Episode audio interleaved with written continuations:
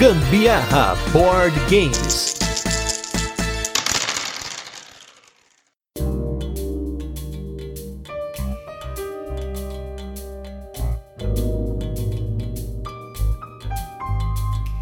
Se você veio aqui para saber mais sobre o cenário de Virtu para dois jogadores, vem aí com a gente que a gente vai falar muito sobre ele e também de outras coisas mais. Eu sou a Carol Guzmão. E eu sou Gustavo Lopes e esse é mais um episódio do Gambiarra Board Games, o seu podcast sobre jogos de tabuleiro, que faz parte da família de podcasts Papo de Louco. E no episódio de hoje, como a Carol comentou, nós vamos falar sobre o jogo Virtu, em especial do cenário do jogo para dois jogadores. Mas antes, como de costume, a gente vai fazer aquele resuminho de como o jogo funciona, depois temos curiosidades e por fim, as nossas experiências com ele. E no saque da semana, queria comentar sobre dois jogos que nós jogamos recentemente. Um deles é um jogo antigo que eu já jogava no celular e aí acabei jogando com a Carol e ela gostou muito. E o outro é um jogo novo da Meeple BR. Então, começando pelo jogo velho, que é novo pra gente, no caso aí, mais pra Carol do que pra mim, é o jogo Rumicube. Felbaus tem falado muito desse jogo, ele falou inclusive naquele episódio sobre carteados e vasas e afins. E no caso, Rumicube é um jogo clássico, ganhador do Spiel des Jahres, no qual você tem pecinhas, né? São pedras ou peças, como você queira nomeá-las. Essas peças vão de 1 a 13, de quatro cores diferentes, e o seu objetivo no jogo é formar trincas ou quadras de números iguais, mas de cores diferentes, ou você formar sequências de números, né? Você tem lá um, dois, três da mesma cor ou mais números. Um jogo que parece muito simples, porém ele tem toda uma molemolência, né? Como todo joguinho nesse estilo de Rumi, né? O estilo que se chama Rumi, que no caso aí é uma vertente de carteados. Você tem também o Rumi Cube como Rumi em cartas, mas a grande graça do jogo é você ter aquelas pedras e colocar na mesa e desce pedra e tira e movimenta e tudo tudo mais. Acho muito legal. Teve uma promoção aí na Amazon para comprar o jogo, acabei levando ele para casa esperando que ia vir numa caixa do Senhor dos Anéis, Anéis de Poder lá, mas aí não veio e eu fiquei triste, mas o jogo é bom, então felizmente deu certo. Esse foi sucesso já na primeira partida, muito legal. Caramba, eu me surpreendi com esse daí. Eu via sempre, sempre que ia nessas lojas assim de, de brinquedos, eu via esse jogo e não dava muito por ele porque a caixa, vamos combinar que não é nada muito trabalhada, Zero né? atrativa. Zero Zero, zero. Mas muito bom o jogo, gente. Super legal mesmo. Quantas vezes a Carol não foi comigo em loja de shopping, loja de brinquedo de rua? A gente foi, sei lá, viajar pra Bauru, lá a gente parou em Botucatu. Tá eu lá caçando o Rumicube, tentando achar promoção do jogo em lojas, mas felizmente foi na Amazon, né? Engraçado. Acho que esse foi o jogo que eu mais cacei em loja física até hoje. Valeu a pena a garimpagem do negócio. Demorou, mas conseguimos. E o outro jogo aí, um lançamento da MeepleBR, que junto com o Virtu integra aí as nossas próximas resenhas, o caso Virtu é de hoje, né? Mas já tem algumas semanas que estamos jogando, que é o jogo Em Busca do Planeta X, Search for Planet X. Eu não sei se eu já tinha falado sobre esse jogo aqui no Gambiarra, mas ele era o único outro jogo com aplicativo que eu estava disposto a comprar. Até cheguei a ver para importar esse jogo algumas vezes pelo Tenda Mia, mas quando a MeepleBR anunciou no Brasil e como ele é um jogo que tem texto, obviamente que eu quis esperar. E aí finalmente estamos aí com uma cópia do jogo para fazer resenhas para vocês. E aí qual que é a ideia do jogo? Você está procurando literalmente pelo planeta X. E aí com base em uma série de coisas científicas muito interessantes, você tem o seu telescópio e com esse telescópio você vai usar ações para procurar por esse planeta X com base na posição de outras coisas que você está observando no céu. Você vai ter cometas, vai ter asteroides, você vai ter ali nuvens de gás e até mesmo lugares que estão totalmente vazios, né? Setores do céu que você observa vazio. E ele tem uma mecânica de time track que chama, né? Que é quando você paga pelo quanto você quer, na verdade, usar a ação. Então as ações elas têm custo e você avança numa trilha e quem tá atrás é o próximo jogador. Então você usando ações mais efetivas, você acaba pagando mais e ficando para trás.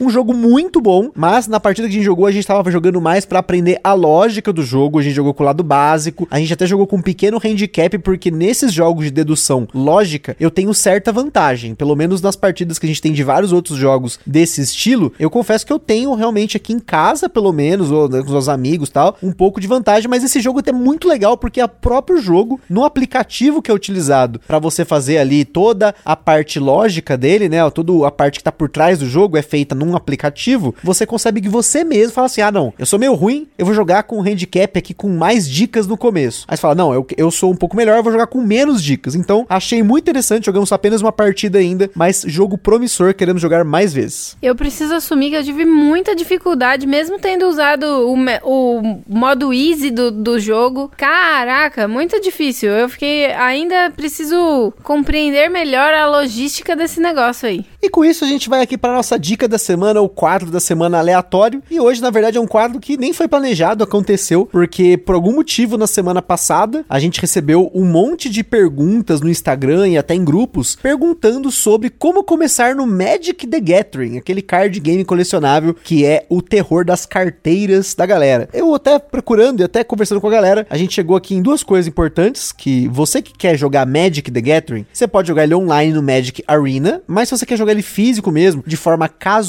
existem o que eles chamam de starter decks, que são decks iniciais. Eu vi um pack, né, um pacotinho lá na Amazon, tava 69 reais, que via com dois decks iniciais para você jogar. Tá ótimo para se você quer realmente só jogar, aprender a jogar, ter alguma coisinha ali específica do jogo, só para você começar a jogar, é uma boa ideia, senão você vai sofrer, porque eu acabei vendo que o preço dos decks está muito caro pro que eu costumava pagar, isso em 2007, 8, 9, foi quando eu parei de jogar Magic. Mas também uma excelente alternativa que a Carol pode comentar também aqui com a gente é o Keyforge. O Keyforge que tá super barato, você vai achar várias caixas iniciais de Keyforge com dois decks e vários marcadores aí por 60, 70 reais. Na Bravo tava super barato. E os decks de Keyforge, tipo, 10 conto. Então, assim, é um card game muito barato. Ele, ele é um card game colecionável do ponto de vista de você colecionar decks, porque os decks vêm fechados, você não pode desmontar eles. E você vai ter uma diversão tão legal quanto, eu acho. Pelo menos na minha perspectiva aqui. É, sobre o Keyforge, eu acho que esse daí é um caminho sem volta se por acaso você decidir mergulhar de cabeça, viu? Porque é impressionante, tipo, só existir um deck no mundo que é exclusivo para você. Ninguém mais terá um igual ao seu. Eu achei isso muito interessante e eu, assim, a gente deu uma boa de uma pesquisada nos decks mais fortes e tal. E eu acho que você conseguir um deck bastante forte deve ser um pouco mais difícil do que os decks que a gente encontrou por aí que É são mais raro, né? é, são mais raros, né? São os decks que a gente encontrou, são mais níveis médios, até um pouco mais leve. Aí depende muito do que casa um deck com o outro ali pra ver se realmente você vai ter possibilidade de ganhar mais com um deck do que com outro, porque a gente percebeu alguns decks assim bem desbalanceados quando joga contra o outro, né? Com certeza, né? E isso vai muito do card game colecionável, né? Quando você tem muitas alternativas, vai acontecer isso. Claro que também tem a habilidade do jogador, mas tem decks que nem a gente tem aqui sete ou oito decks de Keyforge. E tem um deck específico que ele é um deck muito mais forte do que os outros, porque ele tem um combo que ele é quase infinito, porque o Keyforge ele limita combos infinitos, mas ele tem combos muito fortes que se o outro jogador não conseguir quebrar, é, fica fácil até pro jogador que tá usando esse deck ganhar. Mas entre os outros decks mais fraquinhos, eu achei até que eles são equilibrados. Mas tem uma outra carta que contra outros tipos de cartas, elas acabam sendo aparentemente desbalanceadas, mas é mais porque você tem essa coisa de você ter uma coisa contra a outra. Não sei se fez sentido, mas isso é o que é a base desses card games com decks ou decks pré-montados ou decks montados por você, você acaba tendo esse equilíbrio pelo próprio jogo. Mas fica a dica aí então pra galera que tá pensando em começar num card game colecionável, Keyforge tá muito mais barato que o Magic. Eu fui ver um deck de Magic lá desses pré-constructed, né, que são decks prontos, tava 350 reais. Você consegue comprar 35 decks, né, de Keyforge, dá 35 caixas de deckinhos de Keyforge pra você tentar jogar com muita gente. Dá pra fazer até um campeonato só com um monte de caixa. Você escolhe seus amigos, põe a galera pra jogar contra, cada um pega quatro decks e faz um campeonato. Olha só que beleza. Mas falando de card game, a gente vai falar no nosso review retrô, um card game que a gente gosta muito, joga muito, continua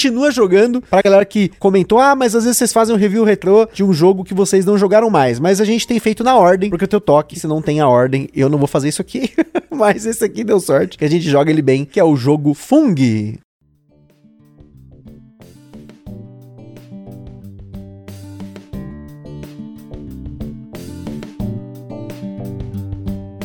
Fung foi o nosso tema do episódio número 109, o jogo escolhido para Carol, no nosso aniversário de dois anos do Gambiarra Board Games. É um jogo da Paper Games que você vai jogar exclusivamente em dois jogadores, no qual os jogadores estão numa florestinha pegando cogumelos para cozinhar. Se você não viu o cast, recomendo que você volte aí no nosso feed de episódios ou procure aí GBG hashtag 109 Fung, um jogo que a gente continua jogando mesmo depois do cast. A minha opinião não mudou, eu continuo gostando dele. Ele continua sendo jogado aqui em casa, a gente tem o playmatch para jogar ele. Carol gosta muito, é um jogo bonito Joguei com meu irmão também, meu irmão acabou gostando, comprou uma cópia para ele. A gente já indicou esse jogo para muita gente, porque é um jogo para dois jogadores muito legal. Ele é rápido, sim, de certa forma ele é rápido pro tipo de jogo que ele oferece, e você tem ali muita estratégia envolvida em você pensar nas proporções de cartas que tem no deck, de cada um dos cogumelos, e quanto você vai arriscar para manter esses cogumelos na mão para baixar eles em sequências aí. Fora que é um jogo que é um praticamente um carteado no seu núcleo, vamos dizer assim, né? Ah, esse aí, gente, é uma delicinha mesmo de jogar. Além de lindo, é super simples, é bem tranquilo de explicar também as regras. É bem delícia mesmo de jogar. Eu acho que sou bastante suspeita para falar de Fung, até porque é um jogo que eu ganhei de presente. E ele foi um dos que eu escolhi mesmo para ganhar de presente, porque a gente tava assistindo algumas resenhas de jogo, né? E aí eu falei: "Ah, esse aqui eu gostei muito". E aí logo veio um presentinho para mim. Então fica a dica aí, você que quer presentear o seu amorzinho, dê de presente o Fung para vocês jogarem juntos. Olha só que bacana. Casal que joga junto é feliz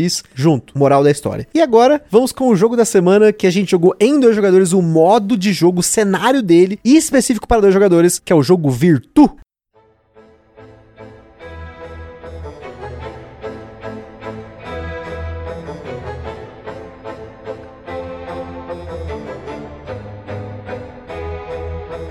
Virtu é um jogo para 2 a 5 jogadores publicado aqui no Brasil pela Meeple BR, com partidas que duraram em média 1 hora e 20 na nossa experiência em dois jogadores. Falando de mecânicas no Virtu, nós temos as mecânicas de rondel, praticamente com um rondel building, onde você constrói seu próprio rondel, as ações dele, os bônus que ele tem. Além disso, nós temos controle de área e movimento ponto a ponto. Se você não conhece muito o que são essas mecânicas, fique tranquilo, pois aqui no Gambiarra nós temos uma série que explica cada um desses termos em episódios rápidos. É só você novamente aí, como a gente sempre comenta, voltar na nossa lista de episódios. Sobre a complexidade dele, na nossa escala ele recebeu 7 de 10, ainda mais se você for jogar em dois jogadores, pois ele tem uma complexidade de cenário adicional, com jogadores com assimetria no setup, condições de vitória adicionais e diferentes dinâmicas. Além disso, falando do jogo no geral, ele tem um número razoável de sistemas de jogo, como rondel, as interações no mapa, compra de cartas e títulos e detalhes que você vai precisar pegar ao longo do tempo. Na data em que esse episódio foi gravado, você encontra o Virtu numa média de 360 reais, que é um preço na média dos preços dos jogos de mesmo tamanho e quantidade de componentes. Ele tem componentes para 5 jogadores em madeira customizados e um cartonado de qualidade acima da média. Mas, independente de tudo isso, o Ministério do Gambiarra Board Games adverte: os jogos de tabuleiro, como qualquer hobby, pode acender na gente aquela vontade de comprar tudo, mas a gente sempre recomenda que vocês não comprem por impulso. A gente sugere que sempre procurem a opinião de outros criadores de conteúdo. Na descrição aqui desse cast a gente coloca para vocês links de outros criadores que a gente acha legal que vocês consultem. A gente também sugere que vocês procurem formas de alugar ou jogar o jogo de forma digital antes de tomar a decisão de vocês. Em Virtu, os jogadores são colocados na Itália renascentista, com cada jogador no papel de uma cidade poderosa da época, tentando torná-la mais poderosa do que as outras através do Virtu, que em italiano significa virtude, qualidade ou capacidade, dependendo do contexto, e que no caso aqui o contexto é a capacidade de realizar grandes coisas por meio de um estado forte,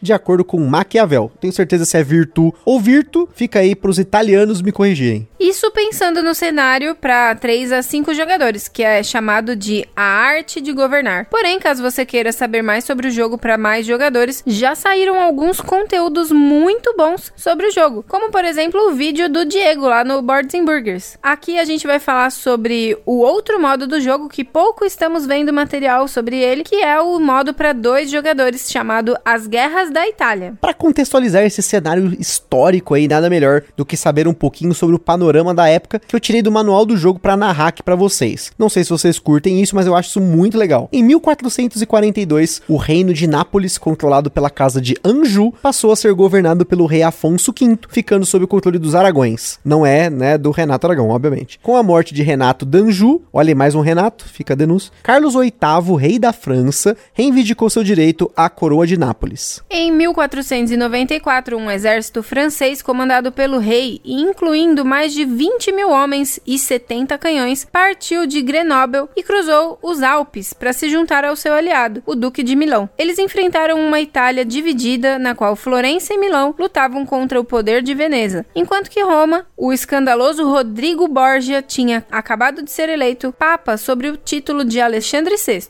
Depois de uma campanha militar rápida e agressiva, usando Florença e Roma como um verdadeiro corredor, Carlos VIII tomou Nápoles em fevereiro de 1495. Contudo, na primavera seguinte, a Liga de Veneza, uma forte coalizão unindo as cidades de Doges, o Papa Alexandre VI, Ferdinando II de Aragão, o Imperador Maximiliano e até o antigo aliado do rei, o Duque de Milão, obrigou Carlos VIII a retornar para a França, entregando Nápoles aos seus inimigos. Nada menos que 11 guerras foram travadas pelos reis da França na Itália, de 1494 a 1559. Foi durante essas guerras que os princípios da Guerra Moderna foram desenvolvidos, continuando uma evolução iniciada na Guerra dos 100 Anos. A cavalaria se tornou menos crucial do que a infantaria. Armas de fogo e artilharia ganharam importância. As últimas guerras da Itália plantaram a semente geopolítica de um conflito de múltiplos séculos entre o Reino da França e a Espanha dos Habsburgos. Tem nesse contexto no cenário as guerras da Itália, um jogador controla o rei da França e o seu aliado, o Duque de Milão, pretendentes ao trono de Nápoles, enquanto o outro jogador controla o reino de Nápoles, tentando defender a cidade e o seu título. Aqui já começa a grande diferença do jogo para dois jogadores, pois aqui temos um cenário no melhor estilo e se acontecesse isso, entre aspas, em que a partida vai ditar o rumo da história, que será jogada ao longo de 21 rodadas, cada uma tendo uma duração histórica de dois meses, abrangendo um período que vai de 1494 a 1497. Os jogadores nas guerras da Itália vão começar com recursos bem diferentes, sendo que o jogador azul, que controla o rei da França, começa com quatro cartas de família, que a gente já vai falar um pouquinho sobre elas, mais exércitos e, porém, menos cidades controladas. Enquanto que o jogador de Nápoles começa com quatro cidades já controladas, mas menos recursos militares. Além disso, existem três cidades importantes de cores diferentes no tabuleiro, que são as cidades de Florença, Roma e Veneza. Se você já jogou jogos como Age of Empires, Age of Mythology e outros jogos do gênero, imagine que essas cidades são neutras no começo do jogo e os jogadores vão poder influenciar essas cidades para que elas se tornem hostis ou favoráveis a você. Vão poder formar alianças com elas ou mesmo eliminar o seu controle do jogo e simplesmente dominá-las. Cada uma dessas cidades importantes tem cartas de uma cor específica, com diferentes habilidades. Cidades que elas já controlam e até recursos que você poderá pegar para si se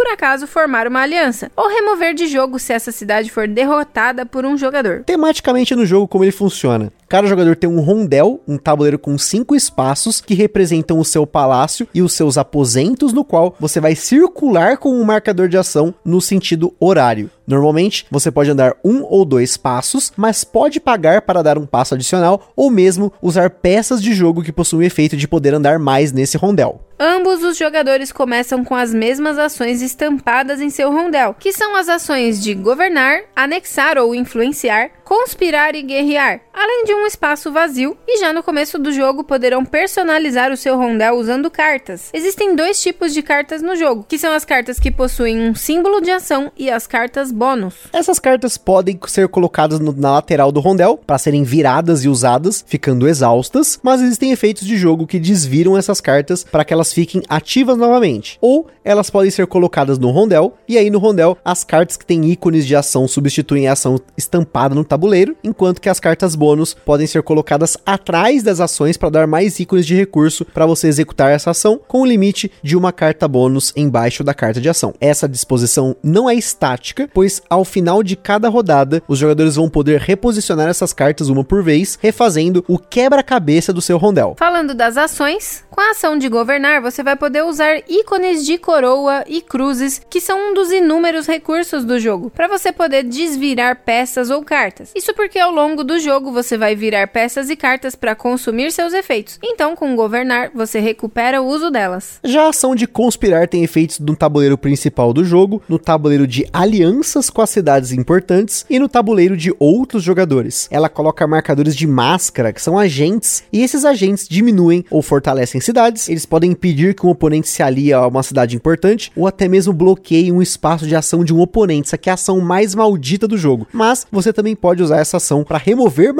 marcadores também ou mesmo mover os seus próprios marcadores. Já a ação de anexar ou influenciar tem efeitos diferentes dependendo do que você escolher. Anexar uma cidade é usar um número de coroas maior que o poder de uma cidade para passar a controlá-la na base da diplomacia. Influenciar significa usar coroas ou até mesmo cruzes, no caso de Roma, para puxar o cabo de guerra da influência das cidades importantes para o seu lado, na tentativa de fazer com que elas se tornem favoráveis a você e hostis ao oponente, ou mesmo formar uma aliança aliança permanente com essa cidade, tomando o controle total dos recursos que ela tem para você. A ação mais simples que você pode colocar no seu tabuleiro ao longo do jogo é a ação de comercializar, que é você gastar ícones de navio para trocar por florins, que é o dinheiro no jogo. E por fim, nós temos a ação que desencadeia a fase mais complexa do jogo, que são os cercos, mas a ação é simples, que é a ação de guerrear, que você gasta ícones de cavalo para mover tropas por terra e navios para mover tropas pelo mar. A gente tá falando de ícones e ícones, mas só para você entender, tanto cartas como peças de jogo, que são títulos e peças que representam os recursos da cidade, tem vários ícones que podem ser coroas, dinheiro, cruzes, barcos, cavalos, máscaras ou ícones de guerra. Eles são usados ao longo do jogo de forma bem temática para executar as diferentes ações e o poder das ações depende de quantos ícones de recursos você conseguiu somar entre a carta de ação do seu rondel, a possível carta de bônus embaixo dela e as cartas e peças que você virou na sua ação para acumulá-los sem troco. Virou tem que gastar, exceto o dinheiro que você pode acumular. Tem mais um ícone que é a seta, que a gente já falou, que é um ícone que permite você andar mais passos no seu rondel sem custo adicional. Pra gente ir para os finalmente aqui, sem entrar muito no detalhe, cada jogador faz uma ação, os cercos são resolvidos, então tem uma fase de manutenção em que os jogadores vão poder mover as cartas do rondel e comprar mais cartas ou títulos do estoque. Sobre os cercos, no mapa do jogo você tem um monte de cidades e essas cidades podem ser neutras, controladas por um jogador ou mesmo serem cidades importantes. Os cercos acontecem quando tem tropas inimigas na cidade e aí rola uma batalha. Existem várias formas de rolar essas batalhas, quando tem tropas de dois jogadores, quando só tem tropas de um, quando a cidade é favorável a um jogador e por aí vai. Mas o importante aqui é que você tem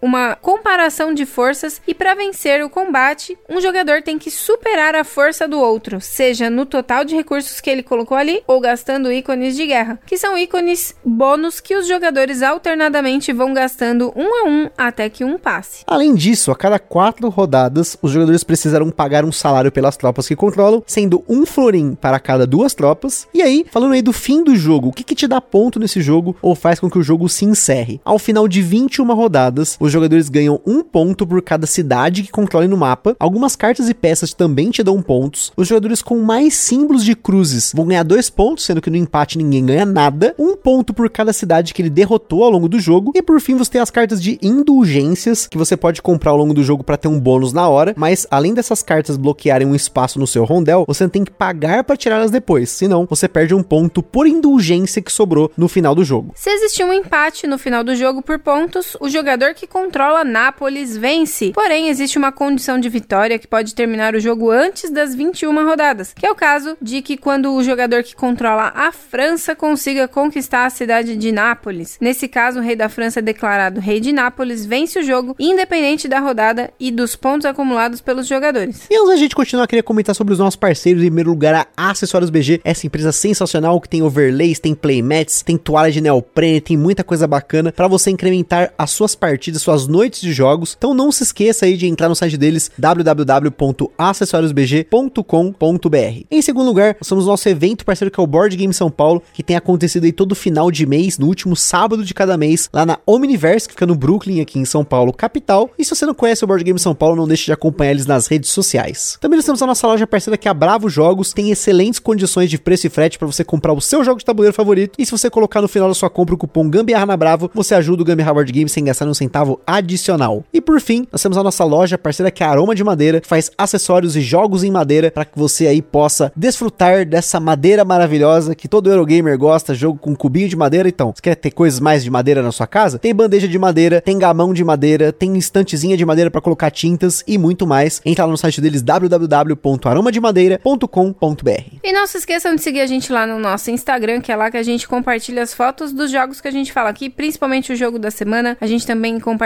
as fotos das jogas da galera que marca a gente nos stories. Lá vocês também conseguem falar com a gente, perguntar alguma coisa, mandar sugestão e até fazer parceria. E se você curte o nosso conteúdo, compartilha nas redes sociais. E não deixa de avaliar a gente lá no Spotify, no iTunes e nas plataformas que você ouve o Gambiarra Board Games. Antes da gente falar das curiosidades, vale ressaltar que no jogo para 3 a 5 jogadores, que seria o cenário A Arte de Governar, não existem as cidades importantes. As alianças são diferentes, elas são mais simples, feitas com grandes potências, e elas podem ser formadas ou tomadas de outros jogadores. Você pode construir catedrais e você tem uma ação adicional, que é a ação de patrocinar, onde você pode apoiar as artes e ciências para ganhar pontos. Além disso, a ordem de turno é variada e não tem um número limite de rodadas, e sim gatilhos de fim de jogo, que no caso é não restarem cidades neutras, ou seja, sem um marcador de um jogador. Um jogador controlar oito ou mais cidades ou chegar ao fim da trilha de mecenato, que é a trilha usada para a ação de patrocinar. Com isso, podemos dizer que não temos uma variante para dois jogadores e sim dois jogos diferentes usando a mesma base, com cenários históricos diferentes, o que é muito bom para quem joga em diferentes contagens, especialmente aí em dois jogadores. Um ponto negativo apenas aqui é que o jogo tem dois manuais, um para 3 a 5 jogadores e um para dois jogadores. Porém, o manual para dois jogadores não funciona sozinho. Você precisa primeiro aprender a regra para 3 a 5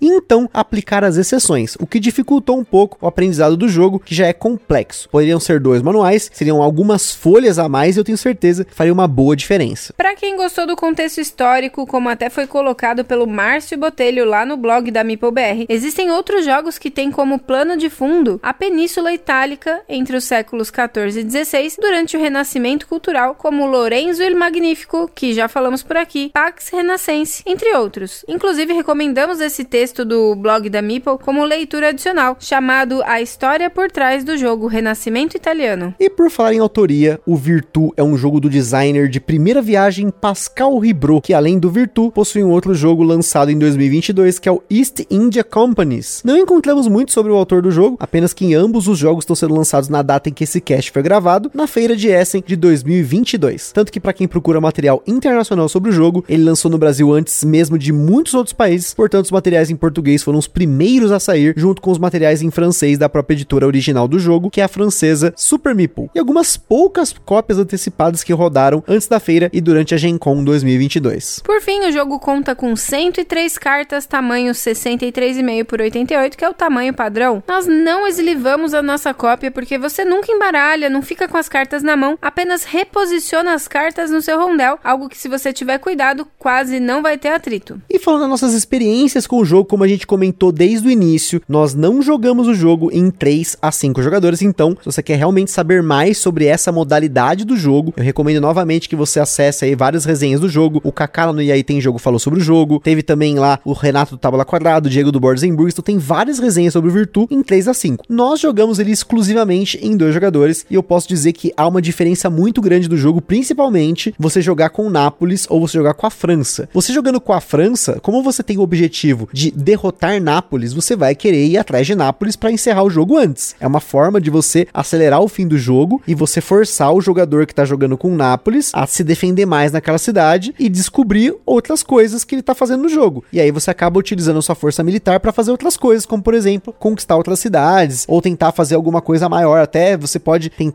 conquistar cidades que já são, né, do jogador de Nápoles, tentar isolar ele. Você tem um monte de coisa que você pode fazer no jogo. Você pode derrotar as cidades importantes, você pode fazer aliança com elas. Então, assim, o jogador da França, ele tem uma vantagem militar, ele começa até com cartas muito boas. E o jogador de Nápoles, que tem mais cidades, ele vai ter que defender mais. Então, assim, eu acho que jogar de Nápoles é mais difícil, mas não é impossível de ganhar. Tanto que a gente teve partidas aqui com vitórias, tanto do jogador que jogou com a França, quanto do jogador que jogou com o Nápoles. Mas isso muda muito, dependendo de como você tá jogando. Se os jogadores estão jogando de forma mais agressiva, se eles estão ficando cada um mais no seu lado. A primeira partida que a gente jogou do jogo, eu fiquei mais na parte norte do tabuleiro Carol no sul. Na segunda, eu já fui para cima. Na terceira, eu fui tomando porrada de todo lado. Então, assim, é um jogo que você vai ter que jogar diferente dependendo de qual lado você escolheu. Quando ele fala o jogador venceu em Nápoles, o jogador venceu em França, ele quis dizer dele mesmo, ele venceu todas as partidas aqui. É isso que ele quis dizer. Mas eu preciso dizer, as duas vezes que eu joguei com Nápoles, eu tive muita dificuldade de proteger essa safada dessa cidade. Eu ficava ali tentando anexar com outras cidades, fazer alianças e tal, mas por fim,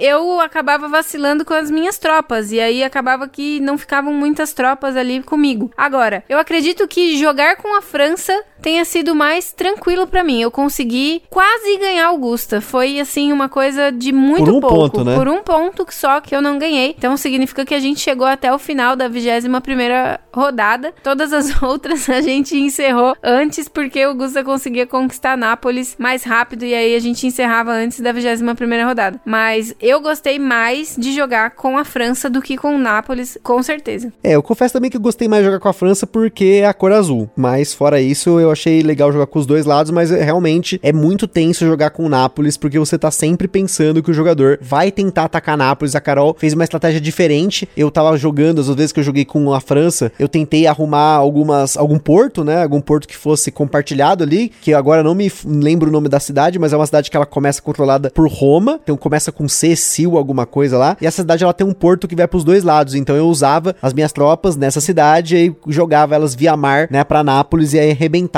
Nápoles dessa forma. E aí a Carol fez um caminho diferente. Ela começou vindo por um outro lado do tabuleiro e aí por conta disso eu nem tava preparado, achei que ela ia tentar fazer uma estratégia parecida com a minha. E aí foi até a 21 primeira rodada porque foi um jogo muito tenso. E muito tenso também porque assim, o Virtu é um jogo com interação agressiva. Se você não gosta de agressividade, você não gosta de ir pra cima, de guerrear, de bloquear o oponente na maldade, esse não é um jogo pra você. Porque as duas ações, guerrear e conspirar, elas acrescentam uma tensão muito, muito, muito grande no jogo, porque tem uma interação muito, muito, muito forte. E em dois jogadores é um contra um. É uma interação cabo de guerra muito agressiva. Então, por exemplo, tem a ação lá de conspirar que você pode bloquear as ações do seu oponente. O que aconteceu? Teve uma partida que a gente jogou que os dois encheram de máscara e a gente começou a bloquear o rondel quase inteiro do outro jogador. Na sacanagem, assim. Então o jogo começa a ficar muito agressivo nesse ponto, porque você começa a atacar direto o jogador, você vai deixar ele penando ali pra tentar limpar o rondel dele, tirar esses agentes dali, né? Então, se você não gosta de agressividade, novamente, não é um jogo pra você. Agora, se você curte essa maldade, putz, aí é um prato cheio, porque o jogo ele te permite fazer um monte de coisas ruins contra o outro jogador, né? Ah, sim, e claro que fui eu que começou com essa historinha de colocar bloqueio no tabuleiro do, do amiguinho, né? Porque eu tava vendo o Gusto ali planejando altas ações, eu falei, calma aí, deixa eu acabar com essa farra aqui. Na sacanagem, tá E vendo? Na sacanagem. Lancei máscara por todo lado no tabuleiro dele. E aí ele ficou com invejinha, começou a fazer isso com o meu também, né? Me lasquei, porque a gente ficou praticamente duas rodadas. Das 21, a gente ficou praticamente duas rodadas cada um, só tentando se livrar das máscaras do amiguinho. E isso somado àquele cenário e se que eu comentei, né? Se acontecesse isso, né? Porque o jogo te deixa livre pra você se aliar com uma cidade, por jogador também se aliar, pra você destruir aquela cidade. Teve caso, por exemplo, da gente eliminar cidades inteiras do mapa, né? No caso, essas cidades importantes. Teve caso que eu me aliei com duas das três cidades, aí a Carol foi lá e se aliou com Roma, e aí você pode tentar se aliar fazendo um... e você ganha recursos por isso. Às vezes é vantajoso, mas você também ganha tropas, tem que fazer a manutenção dessas tropas e defender as cidades que estão sob o domínio dessas cidades importantes. Então, tem que ficar esperto com isso, porque às vezes a aliança, ela te dá bastante recurso, mas ela também te dá responsabilidades, né? Já diria o tio do Peter Parker, que com grandes poderes vem grandes responsabilidades. E com grandes responsabilidades também vem um grande jogo com muito detalhe. O player aid dele ajuda, mas você precisa ficar muito atento nos pequenos detalhes, nas exceções, como por exemplo, os slots na lateral do seu rondel, eles são dinâmicos. Você pode mudar esses slots se você tem mais do que três slots em quatro jogadores, e em dois jogadores você já começa com um a mais. E também você vai ter que ficar esperto como se desenrolam as, as batalhas, né? Com tropa, sem tropa. Se a cidade tem três ou mais de poder, um, carinha morre automaticamente. Como você usa os tokens de guerra, que é uma coisa que a Carol na última partida, ela arrebentou usando esses tokens. Assim, ela usava canhão de um lado, e aí usava os condotieros do outro. Era um negócio assim, era guerra pra todo lado. Era a cidade sendo perdida e conquistada. Você também tem que ficar esperto nessa decisão de vou conquistar uma cidade na base da porrada ou eu vou anexá-la. Porque se eu anexo ela, a peça daquela cidade com recurso vem virada pra cima, posso usar. Se você destrói a cidade, né, você conquista ela, ela vem exausta. Então tem toda uma decisão complexa a se fazer junto com você ficar montando aquele seu rondel, fazendo quebra-cabeça nele, que é uma parte que eu achei complexa, porque você tem momentos que o seu quebra-cabeça ali tá bem montado, mas você precisa tirar uma peça, mas você não consegue, você precisa descartar uma carta, aí ela vai pra um lado, aí você tira do aposento, vai pra fora, o outro da fora vai pro aposento e faz uma maluquice lá. Então é um rondel complexo de você construir, mas se você constrói ele muito bem, putz, aí o negócio fica muito nervoso. O esquema é estratégia, do início ao fim. Quando o Gusta começou já bloqueando a possibilidade de eu fazer aliança com esse esquema aí do cabo de guerra, né? Quando ele começou o jogo já, a primeira ação foi essa. Bloqueou ali a possibilidade de eu fazer as alianças com algumas cidades que estavam próximas de mim. Aí, meu bem, eu me ferrei,